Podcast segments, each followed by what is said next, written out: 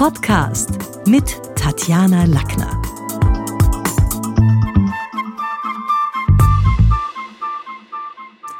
Eine Frage, die mir immer wieder gestellt wird, ist, wie kann ich mich optimal auf Angriffe vorbereiten? Gibt sowas, was man irgendwie auch trainieren kann? Da geht's im Fachbegriff um die Antizipation in der Rhetorik. Was einfach gemeint ist mit, wie gut ist Ihr sechster Sinn? Erahnen Sie des Öfteren, in welche Richtung sich die Stimmung im Raum oder auch die Stimmung im Gespräch entwickelt? Denn in der Rhetorik führt natürlich, wer sich auf alle Eventualitäten und Gesprächssituationen und Dinge, die da auftauchen, gedanklich gut einstellen kann. Schlagfertigkeit hat nämlich viel zu tun mit Gefahrenszenarien zu erahnen und auch schon mögliche Killerphrasen vorwegzunehmen, mit denen man nämlich einfach schon rechnet, weil man weiß, die oder der wird mir bestimmt kommen mit dem Gegenargument.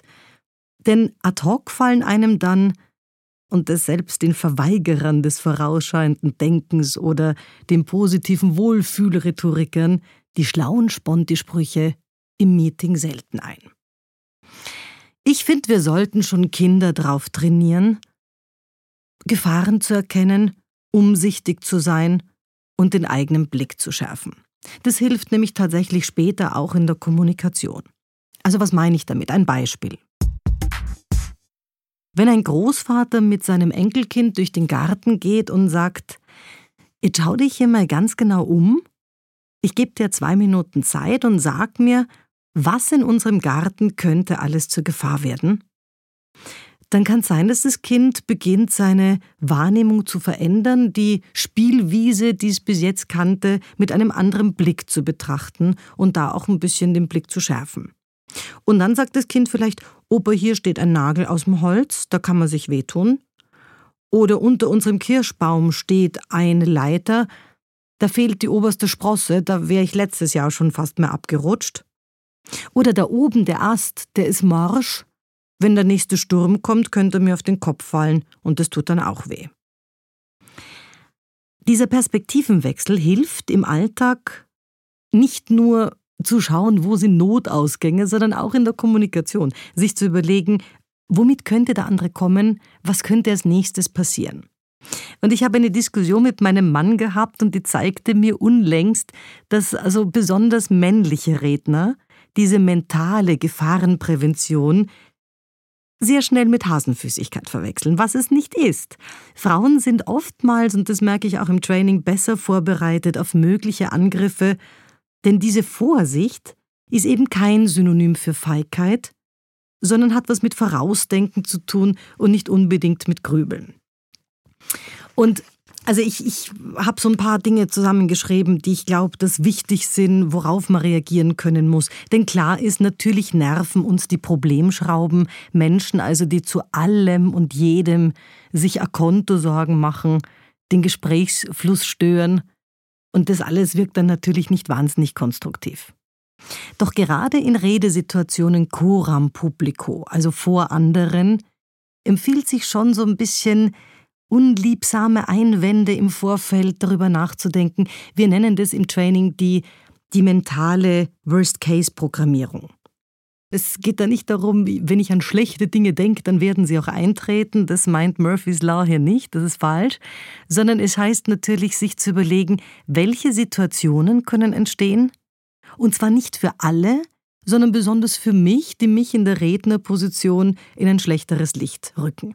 Also es macht keinen Sinn, sich beim nächsten Kundenevent oder bei der nächsten Kundenpräsentation zu überlegen, was mache ich, wenn es einen Feueralarm gibt. Ist nämlich völlig wurscht. Beim Feuer Feueralarm werden alle das Haus verlassen.